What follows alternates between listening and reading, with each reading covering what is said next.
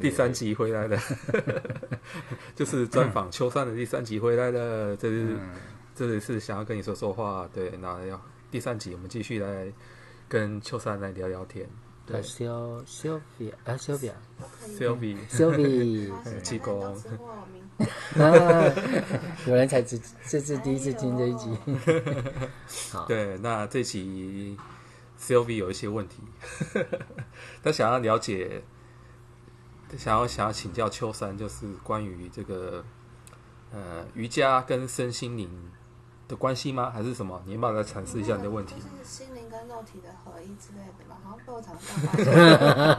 我想，我想问的是，像之前有提到嘛，就是。其实之前七公在节目上曾经提过说，说很多在帮人家算命的人，他们其实都是自己人生的失败者。失败者这样讲对吗？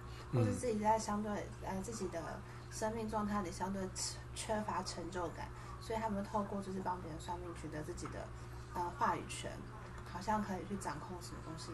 然后因为刚刚其实秋生他在讲瑜伽这件事情的时候。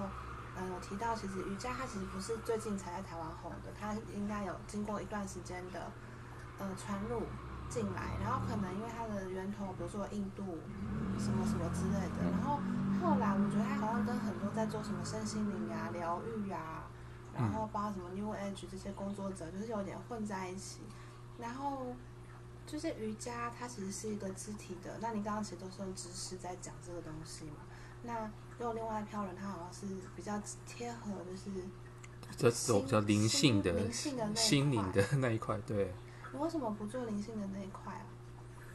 听起来比较好赚啊！因为就我就我所知，就是所谓在讲身心灵啊、灵性啊、芳疗啊，各种有的没有的，他们其实在这个就是呃心理匮乏的市场，其实都是可以海捞一票钱的。我就会这样讲被骂，但没关系。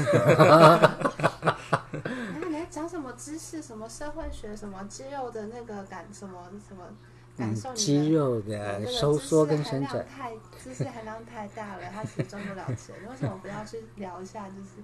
有没有从你的某个姿势可以感受到大天使在召唤你？是是是是，所以你的意思是说，灵性这个东西是很模糊的，然后模糊又可以练财，然后很迷蒙，然后把人家弄得这样子神魂颠倒，可是意思是这样吗？深夜节目嘛。嗯，我我觉得我不知道哎，这。我知道怎么理解身心灵。我觉得我一开始理解到身心灵这个这三个字的时候，并不是从瑜伽，是从心理，是从安宁病房啊，安宁病房，安宁病房。另外一个领域。对，因为就是我在做社工的时候，然后我在念社会研究所的时候，跟一个算是台湾的一个本土的心理学大师，嗯，他已经过世了，跟他做研究，嗯嗯，那嗯，从那时候就是开始知道说，哎，那在心灵。就是有简单来讲，它会分说一个临终的病人哈，在安宁病房的一些临终病人的照顾上，会有身心灵的需求。它广泛的分这三大区块这样子。对，那那当然灵的这个部分，身心可能心又跟他们又会跟所谓的身心又会跟所谓社会的这一个部分连接。嗯嗯嗯。那灵性的这个部分，当然就会跟宗教啊，哈，或者信仰会有相关这样子。嗯嗯，对。那可是在我我自己我自己啦，我们我们姑且不论身心灵的这个目前的产业是怎么样，嗯，因为我自己也没有太大的兴趣。就像我刚刚，我觉得我还蛮认同那个 Sylvia 说的那一个，就这里面有很多可疑之处。嗯嗯，为什么这些东西可以这么赚钱？嗯，然后我们教一堂课教一堂课。这么卖力，这么短的钟点费，但是我觉得这个他会反，我们姑且不是说，嗯，灵性这个东西是怎么样，然后但它反映出来的就是有人有人敢卖这个东西，有人想要，有人想要。这个东西，嗯，好，那这个这个就是可以做研究的现象，嗯，好，那我们姑且不论说，或者说我们看得起看不起这种产业，嗯、自己做不起来就这样说，啊，他他可能就涉及到我个人的信仰嘛。嗯，我没有什么特定的宗教信仰，但是我我是比较偏那个原始佛教或是根本佛教的东西，它是非常朴实的，嗯，它就是在于你生命的最切身的这一些现象当中去探求，并且在这些当中去知道你生命的困境，跟怎么去解决它，去脱脱离这样的困境，这样子。嗯、对，而且他是不假外人，他不假外求。嗯、那为什么现在的灵性都一定要是大师？还有什么？呃什么什么心灵的导师？这些一大堆的名号。嗯、我们姑且不论说灵性的内涵是什么，而是它在这个产业当中所显现出来的东西，就是很多可疑之处。嗯，如果最初的呃。解脱，或者是说生命的开悟这件事情，是需要透过个人努力的，嗯、而不是有找到一个人可以帮你消业障。吸附，对，吸附。那我就吃多吃海产就好了，对不对？好，所以，嗯，我是觉得，就所以，所以我刚刚的简单的这样说，就可以已经很清楚的表现出我自己的价值。嗯，对，我会希望去做。具体可以改善你的状态的事情，啊、嗯，包括说身体的部分，我们可以做很多姿势、体位法的东西的，怎么样来改善？嗯，那他当然为了说服你，为了说服你，嗯、我就可能必须要去学一些解剖学啊、生理学啊，做这些知识，哎、嗯，可以按摩你的淋巴系统啊。但是其实我自己是不太爱在课堂上面去说这一些，因为。其实，如果你认真的去做这些动作的时候，你就会有感觉，你的身体有怎么样的变化。嗯，那它确实带给你一些舒适，或者是让你的某一些不舒服有改善的时候，你还愿不愿意继续去做这样的自我照顾的行动或者活动？嗯，那就在于你自己。嗯，对。那刚才讲到那些身心灵，可能有些跨界跑到，他也教一些瑜伽，他跟、嗯他跟你、跟你或者一些比较非身心灵派的那一种教教学有什么差别吗？就是他们会有比较水，就是称。你可能是说用身心灵，就是打着有灵性什么的在教瑜伽，跟就是秋山这一派的瑜伽老师之间的差异吗？对，就是以你的角度会觉得他们教的是不是有一些？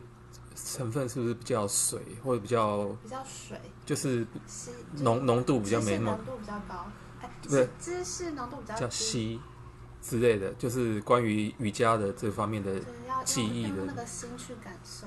嗯嗯，我不能这么，因为我我没有 真的。我我 我相信有一些人，我我觉得我有看过一些文章，他其实他写的也是蛮有料的。我是说在灵性的这个部分，他是也是写蛮有料。嗯，但是因为我没有接触过这个人，嗯，所以我不知道他真正在做的时候的状态是怎么样。所以我觉得在这件事情上面，我是没有办法去做评断。嗯嗯嗯。但是我自己会觉得说，嗯，我觉得如果如果洪七公你有这方面的经验，你可以多说一点的哈。嗯，因为。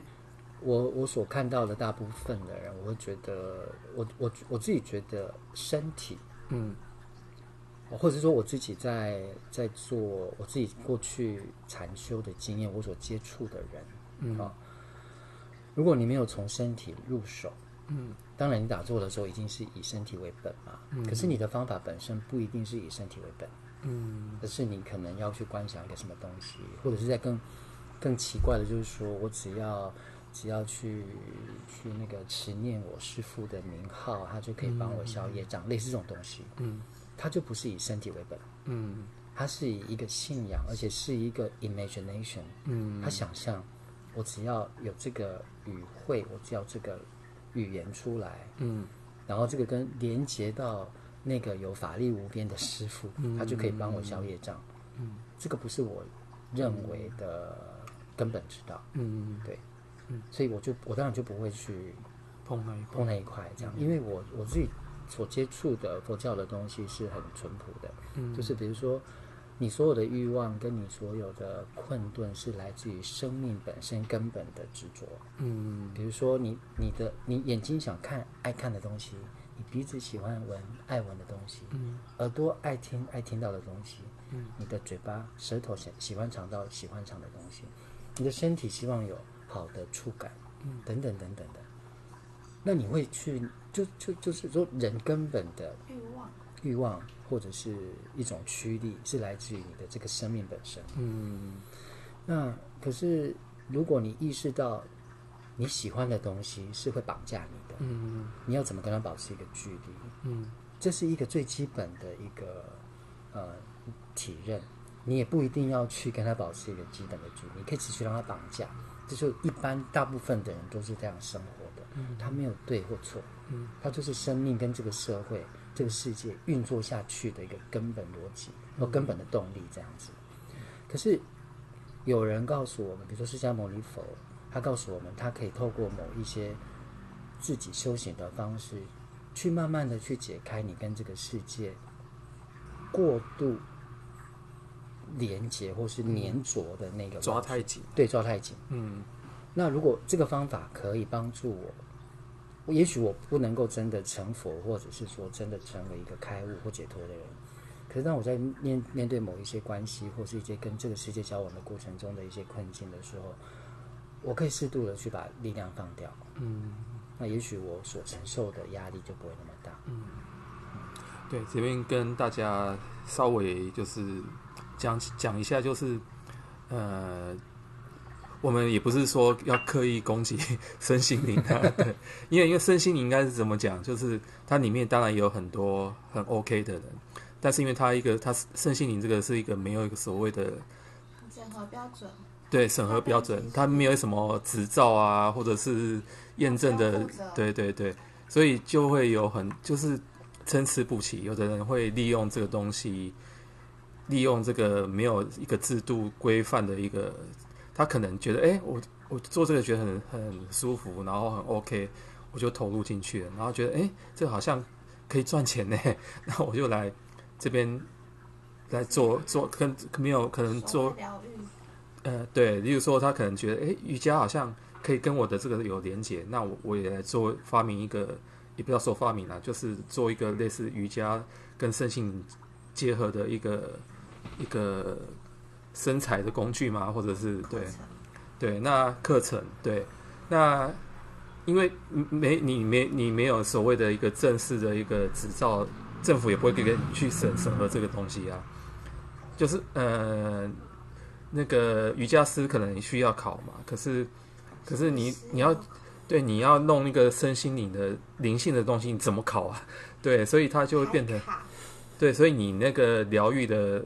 课程啊，就可能我们可能学学也学不完，然后你也不也不知道自己认证到底有没有过，那你很有可能就在这之间就被氪金了。对，那那品质也很难保证嘛。所以我刚才会才会问说，信仰为？最最主要是他卖的东西很贵，很贵啊，课程也很贵，然后卖的东西也很贵，一切都很贵。最主要是因为我觉得他会让人家觉得说。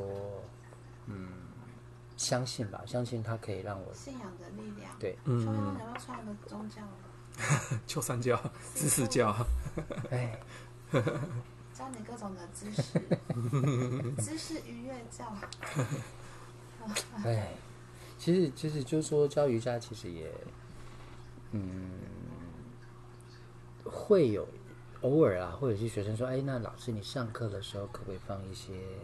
冥想音乐，音乐啊，嗯，嗯，然后我就觉得放那个三天三夜，那肌肉会紧绷哦。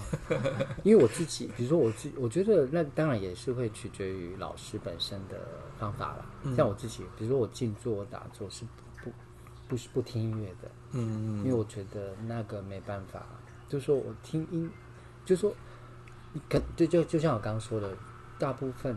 也就是我我所接触的那个佛教的东西，嗯，那就是你，就说治一周法法一周，就是说你要你要以以自己自身啊当做你可以依归的的那个嗯基础，嗯，然后以法啊法也不一定是佛法，嗯，不是你可以体会到的各种身体的现象，嗯嗯，当做你可以去。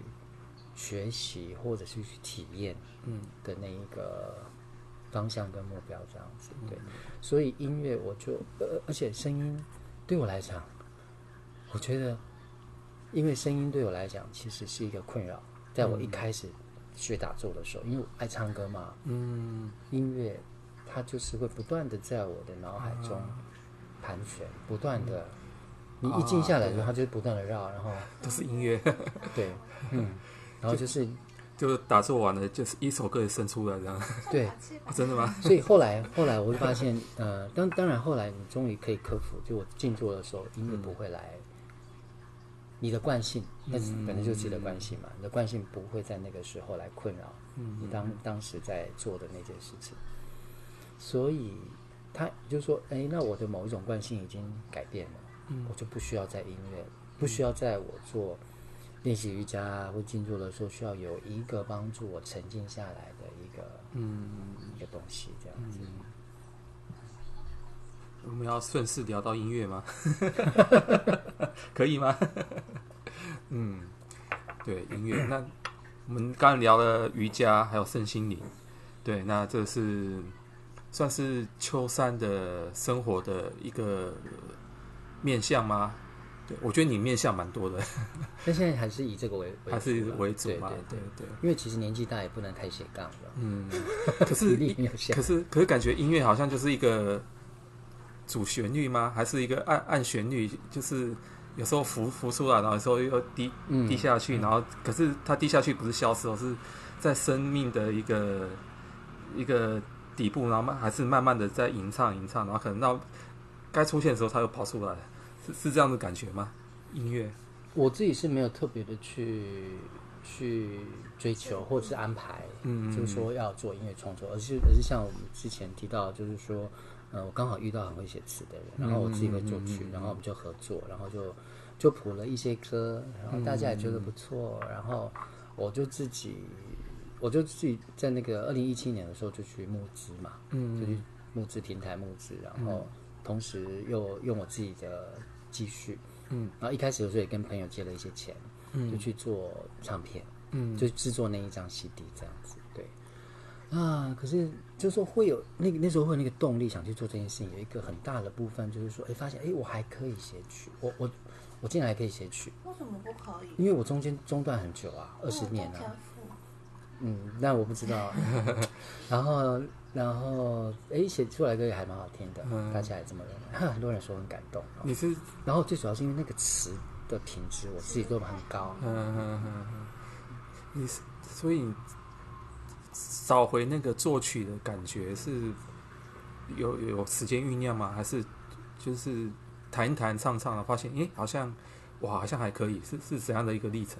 其实那时候我也同时，我觉得跟自己的某一种强烈的生命经验会有关系。那时候正在面对一、啊、一段即将失落的关系，分手，对，分手。然后刚好就那个前后，我开始帮。阿亮谱曲嘛，嗯，然后那时候我又在面对一段很很让让自己很难过的一段关系，可能就是、嗯、就是呃藕断丝连的很长的一段、嗯、好几个月这样子，嗯嗯嗯，然后后来我就去海外，嗯、就是去巴厘岛去一个瑜伽中心，在那边学习了一个月的时间，嗯哼。然后在这段时间当中，刚好那个时候台湾的这种同婚运动，就是因为为了要争取那个嗯嗯对同志婚姻合法化，刚好是二零一八嗯二零一七二零一八那个时候对，然后然后阿亮呢就发讯息给我说，呃他因为那个时候我已经把某一首跟就是就是我后来专辑的主打歌《那年海龙手香》的那个曲已经谱好了，可是我那时候谱曲，因为我身边都。已经很久没有作曲了，所以我身边也没有乐器，我只是透过吟唱的哼唱的方式唱给他听，他他也算很喜欢。然后后来他就呃打电话给我说，他那那那那那首曲子他想要重新做某一些改编，嗯，但那时候其实我们也还没有说要出片的计划这样子，嗯，而是他，但是同时他又传了很多词给我，都是跟社会议题有关系的，嗯嗯嗯，那。那我就是，我不知道我那时候的创作的，可能在一种创伤的状态当中，就是特别的敏感，嗯嗯，然后对于他的词都很有感觉，那很快就会把曲谱出来。他们那时候觉得说我写曲的速度很快，这样，对，写曲的速度。那时候在多少时间内写了多少多少曲，还记得吗？记不得，反正就是有几十首吧。然后、就是、几十首，对，就是说可以，可以，可以一一次出好几张这样嗯嗯嗯，那。当然都是阿阿，因为阿亮的社会运动参与非常的很多年嘛，经验很丰富，所以他做的东西都是跟社会议题有关系的，对，嗯，嗯。所以像这样子的音乐本身，或者是说我个人对于生命的那种关怀的取向本身，就是跟我们刚刚提到的身心灵其实是有很大的差别，嗯嗯，因为其实我会比较是具体的去想从一些社会的，嗯。呃社会文化或者说。社会经济的这个层面，嗯，去用音乐，嗯，来去呈现呈现某一些我想呈现的东西，或者是我们想呈现的一些议题，这样，嗯嗯。然后瑜伽的这个部分，我觉得是可以从具体的你自己愿意愿意去关照自己、照顾自己，自己愿意去花时间，嗯，来照顾自己的这一些练习上面去着手，这样。我这样听下来，我觉得其实。无论是呃，就说像社会、社会、社工嘛，从刚才讲社工，然后社会、社会运动，他其实最终关怀的还是那个人嘛。嗯。然后，然后，例如说做音乐也是自己一个个人的一个生命的，他也是关照一个人，只是那个人可能是自己，那、嗯、也是一个生命的一个关照，或者说他那个他是。除了自己之外呢，还有你的你的作品本身所描述的针对的人，对啊，对人群或者社会现象，对啊，对啊，对啊，所以其实都是关照那个人，那所以那个情感其实就对于人的人那个情感其实就还蛮蛮重蛮重，我是觉得蛮重要的，对吧？你是对，然后然后对，然后这个东西如果回应到所谓身心灵的那个灵的部分的话，我我我有时候觉得。那个东西太轻飘飘了，甚至于它有一点点背离了，或者是说，甚至于，因为他想活在一个真空、干净、不不被污染的的那种真空状态当中，我就觉得，嗯，那不是我想要的，不是你想要的，嗯，很好。我们从身心灵聊到瑜伽，然后又聊回聊到音乐，然后现在又聊回，好像真的有一个主主旋律在那边。对啊。那今天这一集时间又超过二十分钟，没关系，我们下面还有最后一集吗？不知道，我们就继续聊，我们看有几集。现在不要是那个水。好啊，这里啊，有水啊。好，先上个水。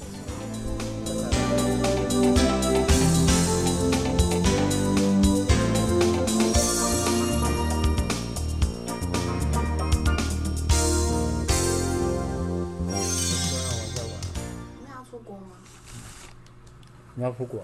没有啊。没有。哈喽。那年底来。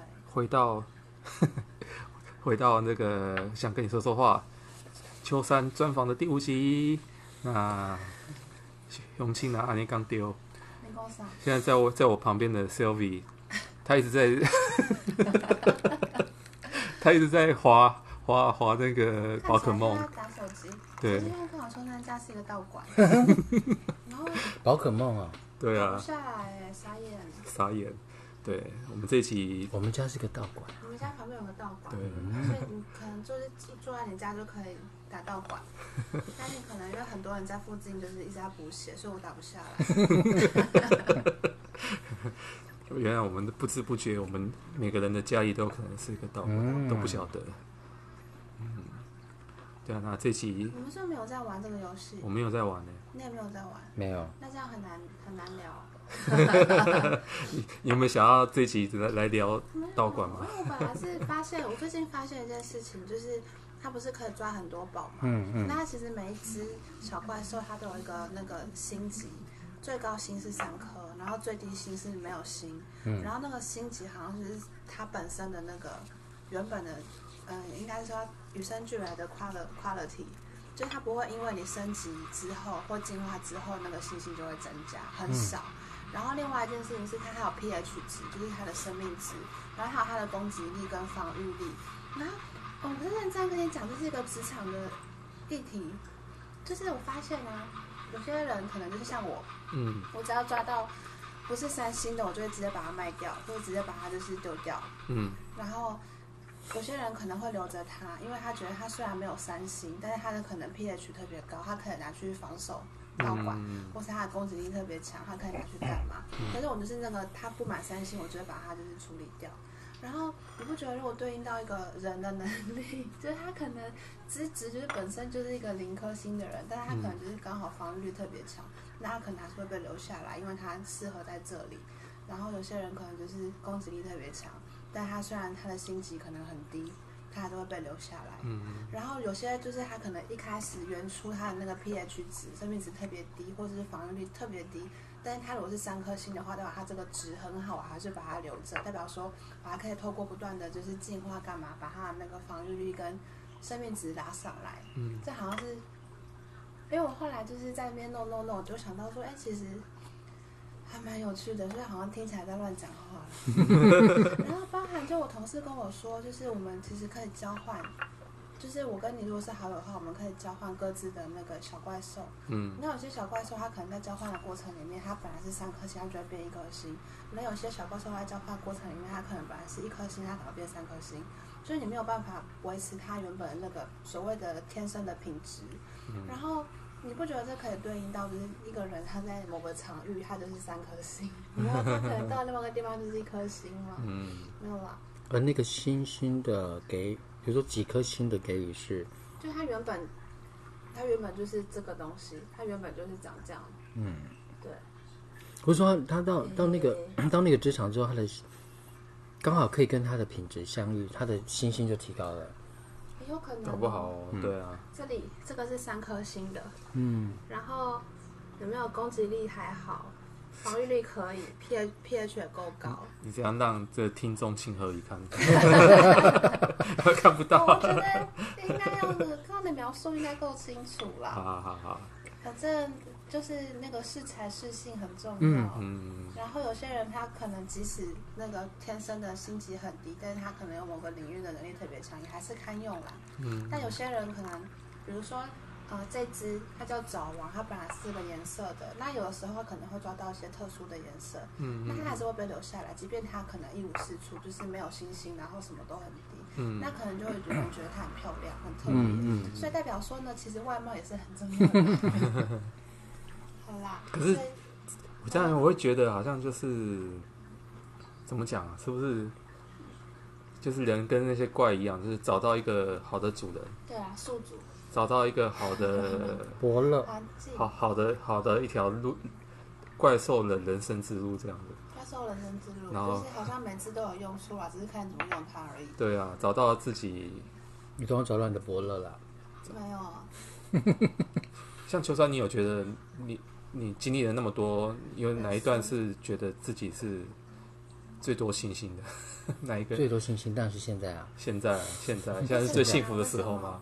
嗯，找到人生的伴侣，对，找到人生伴侣。然后另外一部分就是就是工作吧，工作也有。虽然他在在前几年那个 COVID 的时候，其实也蛮啊，对啊，那时候蛮辛苦，对啊。那你有发展线上瑜伽吗？有啊，有啊，线上就是线上课嘛，就是上课的空间变成是在线上，他们就连线啊，用那个 Google Meet 这样子啊，真的可以这样子，真的真的，嗯，但就是说他们大部分都是以前我的实体课的学生，嗯嗯嗯嗯嗯，就是说实体课学生，因为他们知道，他们熟悉我的教法，嗯，那如如果本身，那可是在疫情期间也有一些。学生是没有上过我实体课的比较少，嗯，那他可能自己有练习过瑜伽，嗯，所以，嗯，在线上的一个比较，呃，有一有一些困困，有时候有一些阻碍的部分，就是你没有办法去帮学生调整他的身体，或是让他感觉一下他的身体肌肉应该怎么转动，这样，他只能够受过透过。视觉，看你怎么考验描述能力，还有一部分就是说他的视觉，他怎么去看你的动作这样子，而且你要做的更细，或者是说在线上课程的编排上，你要有别于实体课。嗯嗯嗯，那个时候对，因为你你的要求上面可能就会跟实体课不太一样，就是说，呃，疫情期间的课程，你主要是要让大家有机会动一动，嗯，而不是那么精准的说要做到很正确。嗯嗯嗯嗯，对啊，那时候大家都大部分的时间都待在家里。对对对啊，而且那时候待在家里，大概 平常也不太有什么运动的机会吧。嗯嗯嗯，对啊，在家里动一动。所以那个要当瑜伽的学生，可能也是需要一些门槛，就像要去听算命师讲话，或是要去做心理咨商，都还是要有一定的，比如说语言能力、理解能力，或者是描述能力。真的吗？或是是吗？你说瑜伽老师吗？对啊。嗯，应该是说基本的语 基本的语言能力、表达能力应该要有啊。对啊，一定要有。对，那就是说，嗯，你要，可是我觉得上课有时候就是很看缘分的，有些学生就是喜欢上这个老师的课，嗯，比如说有一些学生就喜欢老师打比赛啊。叫做什么？呃，好像面试也是那个，就讲什么？嗯、呃，我看到你就觉得跟你很有缘，那个叫做，就是无关乎你今天履历写什么。嗯嗯嗯。嗯，那个谁？叫什么？我忘了。那不是单纯看到正妹的意思吗？不是。一个很有名的看到正面后，现在还缺工作吗？单纯看到帅哥，我现在也有工作了。什么？可恶！我不是帅哥。可恶！不会啊。嗯，对，嗯。所以，所以，所以有一些，所以，所以就会有一些人可能瑜伽体位法他没办法上。他就会可能对灵性的东西，他就可能接触。嗯，因为他他就是有一些，其实我觉得自己就是说，至少我所接触了某一些灵性的课程，包括颂钵好了，颂钵也是嘛。对，他当然会有一些具体的身体的震动这样。嗯，可是老师的语言或者老师的引导，嗯，本身如何让学生可以产生某一些共鸣。共鸣对，嗯、那可是肢体的共鸣对，可是这个东西都还是有一个具体的声音，嗯，哦，让你有感受这样。可是我我知道有一些灵性的东西，可能师傅的某一些语言，嗯，刚好触动到你的什么东西？对，然后这个东西就变成非常的主观。其实我觉得这也蛮吃缘分的，嗯、也许他在那边学一学。身体稍微有开始有点基础以后，他之后也许想学个更专业的，嗯，或者更进一步开展，对啊，搞不好又跑跑回来找你，有可能。对，就是有可能，但但就是说，嗯嗯，每因为因为在练习的过程中，每个身体都会做变化嘛，都会变化这样子。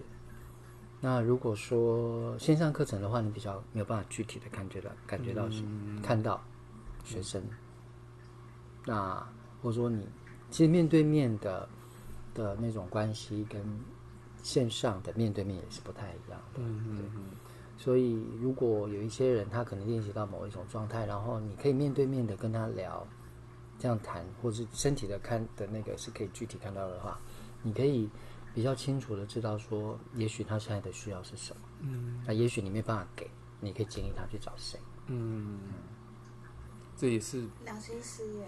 这也是你也让你够专业，他才知道说，哎，可以找谁啊？或者所以够专业的一个另外一个一个部分，就是说你可能也，就是说你要知道你不行的地方，但别人行啊。对啊，并不是说那个专业本身就是我这个我也很行，啊、所以才叫专业，啊、而是你也知道你不行的那个部分。哎、啊，我觉得我为什么会喜欢跟你讲话，有一个。很重要的点，你刚刚提到一件事情是说，你要认知到自己不行，但别人行，嗯、就是他其实不只是专业，我觉得还包含对自己的自信跟认知。因为我觉得跟你们两个讲话，就是像很多男生，然后也接近中年男子的状态嘛。嗯，我觉得攻击中年男子了，就我感觉就是蛮多的，就是呃职场上面会遇到的男性，然后特别是有一点年纪的人。所以他们其实大部分会出一张嘴，对不对？然后、就是、一直碎碎念，对不对？然后完全没有办法，就他们其实很多时候在那种讲话的方式，他其实没有在听你讲话，他一直不断的在表示我很厉害。嗯嗯嗯。然后我再讲下去会被发现我在哪里工作，不要讲。反正大概就是这个状态，包含比如说我们之前参加某些社团。业外的社团活动，嗯、然后其实是大家一直在讨论某些议题，但你就会发现有些人他只是没有听别人讲话，然后他们大家都会有几个共同特质，然后就是不是说全部，但是男性占大部分，然后有一定的年纪跟一定的什么所所谓的社会嗯地位吗？不管是呃某大毕业啊，嗯顶大啦，或是在某厉害的公司上班啊，然后嗯就是都没有听别人讲话，或不管他今天到底实际上能力怎么样。就是一直要展现自己超厉害、超厉害，就是是不是其实真的要去认知到，就是这个东西我不会，但是别人会。可是我觉得这个东西的背后，给我那种状态，就是说你刚刚描述的那种男性的状态，主要是他怕，他怕被人家知道他不会的那部分。可是他就那个那个那个那个东西，就像说，你现在需要吃焦桃白爱好喝，你听过吗？把它换过一转。可是我觉得这就是大家不知道了男性的中年危机吧？真的有这个东西吗？对对，有啊，你也有吗？我可是因为我分性向吗？我不是异性男，哎，我不是异性恋。我真的不分性向吗？其实这部分现象，我觉得是。可是我，可是我觉得，就是那同同志里面，应该有人对于对于性这件事情的焦虑会有。反倒是性这部分，当然啦，其实是其实是好工作场域的专业。可是这个东西就是身体的某一种展现。嗯嗯，其实身体状况的某种展现。那他就是说。人到了某一种年纪之后，你的体力、你的各方面其实都是属于某一种衰退的状态。嗯，对。可是如果你硬要，你一定要到处去吹嘘说很我很行，我很行的时候，通常就是有那种怕被被人家看到我不行的那个部分。嗯，像你刚才讲的那个，为什么是中年的那些男子在公司？因为现在底下太多年轻的，然后看起来很厉害的的的新的员工了。对啊，但他们会有权益上的焦虑焦虑啊，他们怕自己工作会被取代啊，会啊。其实可以理解啦，只是我自己觉得蛮讨厌跟蛮困扰的，嗯、就是他特别会去讲一些事情的时候，其实他都是你在那公三会，他能讲脏话，就是他越讲的东西，其实他越不懂的。嗯、然后他越要去讲，就是你会觉得越荒谬可笑。他居然可以就是啊，整个公司的电脑都是我煮的，他、啊、不就好棒棒？可是今天你是什么样子级的人？你你跟我说你组电脑这样合适吗？然后或者是说，哦，这个网站就是厂商有问题，但是其实你有问题，因为那个人家没有弄错，其实是你连最基本的那个操作都不会。嗯。然后就会姿态万千的意图想要来就是教教教育我，然后我想说。姐只是不想要跟你吵架，姐姐，你是妹吧？姐，我就看你表，就是静静的看你表演，好烦啊！嗯，不要再抱怨了，反正就这样。像我很，像我啦，我我碰到这种，碰到自这种觉得自己不行状况，我是那种会会故意让自己出糗的那种，就是自己先把自己的自嘲一下，对自，我好紧张啊。对对对对对对，就是就觉得把自己变小丑的那种感觉。你属于自我伤害型的，对，开玩笑。那你会觉得很焦虑或尴尬吗？当下会被看破手脚了。呃，所以我我所以我就干脆先一次让你们看看破啊。你是让你们看个够？对啊，我就是那么那么烂啊，我真的是不行。可是你不怕被？你不怕会在就是某些场合，或是某些场域，就是某些可能刚认识到一个新的场场所，就是马上就被贴上一个就是不怎么样的标签？会影响到你接下来跟别人互动上面的。嗯，可是那种自己不行的，可他硬要逞强的那个心理压力，对我来讲，好，更对啊，更大、更痛苦啊。可是你刚刚直接连接到，就确认刚刚直接连接到，就是他是跟性能力有关系耶。不是啊，那个我在讲的是他的意，他意思是说，那是一个比喻，那比喻就是人 人到了，我是有点关联性在里面，就是我觉得可能有关联性，都有关联，因为人到了男生到了三四十岁，体力下降的时候，有可能啊，对啊，那到三四十岁。我们的位置也会被年轻的挑战到三十岁这么快吗？我我还没有哦。二十八岁，我二十八岁，二十五岁。我一直无从验证，我不晓得。对啊。会，我觉得最重要的是说，对我，因为作为一个瑜伽老师啦，或者是我自己的个性，因为我不太喜欢太累这件事情。嗯。因为我太累，我就会不舒服。嗯。所以通常我就是我，我觉得对于年纪越来越大这件事情，哎，要怎么接受变老？我发现这也是一个很有趣的。对，所以要就去调整自己的步调。嗯，因为那个变老是你会发现你的身体机能啊，比如说不管是是就是看东西、拿东西，或是以前可以走很久的路、爬很高的山。谢谢。然后，当你的那个心智模式、心智状态其实是在一个就是越来越强强健的状态，但是你的那个物理上面。身体的状态就在走下坡，嗯，所以你就要调整自己的步调。你心，你就我们通常就是心跑太快。就说我在打坐的时候也常常意识到，就是我的心一开始的时候啊，就是现在这样没有那样那么严重。就是你发现它，那经典里面也有说，我们的心就像猿猴一样这样子。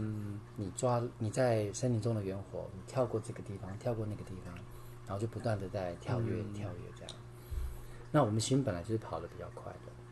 可是你要怎么让它慢慢身体跟不上？对，身体跟不上。嗯、所以为什么很多人老到很痛苦？嗯，主要是这个问题。嗯，因为他觉得为什么我不行了？嗯，就是不行啊。可是我觉得 好残酷啊！可是我觉得人到什么年纪应该有展现自知。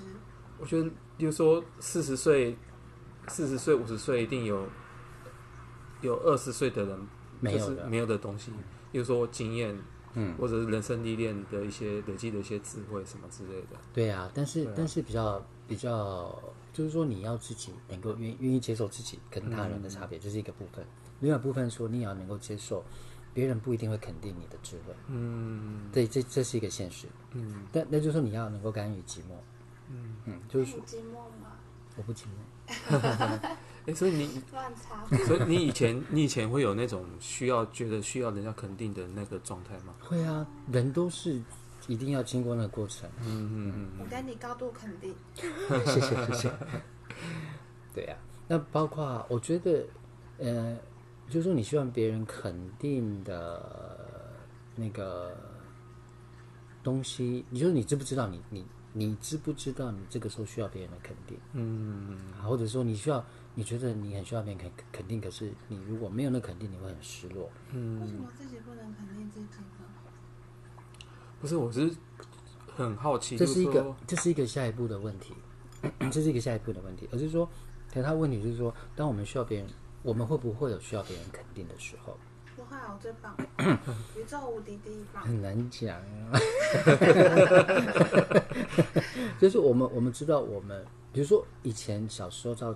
整个长大的过程，你可能有一段时间是不知道你希望别人肯定，可是你是很需要别人肯定。嗯，所以当别人不肯定你的时候，你可能就大哭，或是你很失落。嗯嗯、啊、然后你不知道为什么。猫咪会需要你的肯定跟关注吗？会啊，真的、嗯。可是他，我说，但是你不期待他们长大，因为你知道他们的头脑就这么小。啊。但是，但是如果是人的话，你就会有，嗯、就说如果你有下一代的话，你会知道。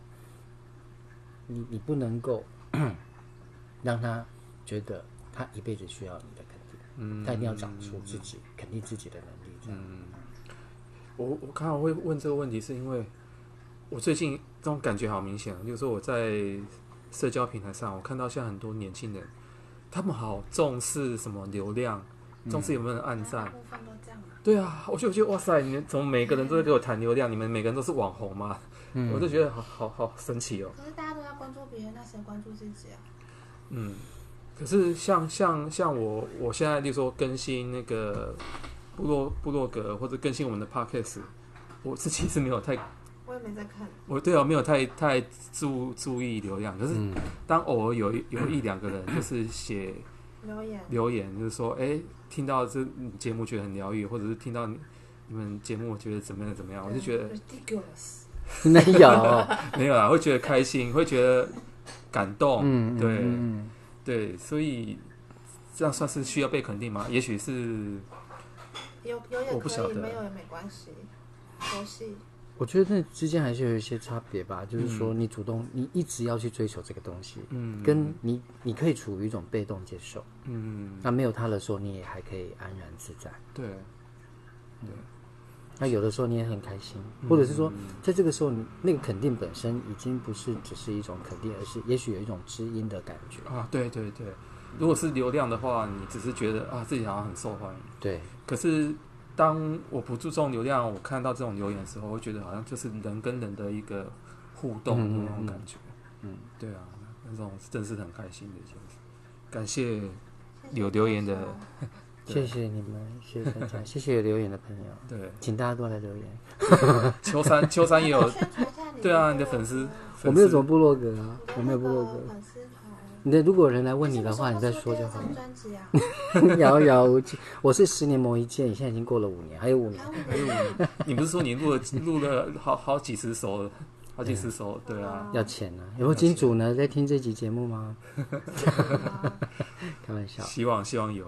虽然我们的节目一集流量三十多个人，那很好啊。三十多个吗？不是两个吗？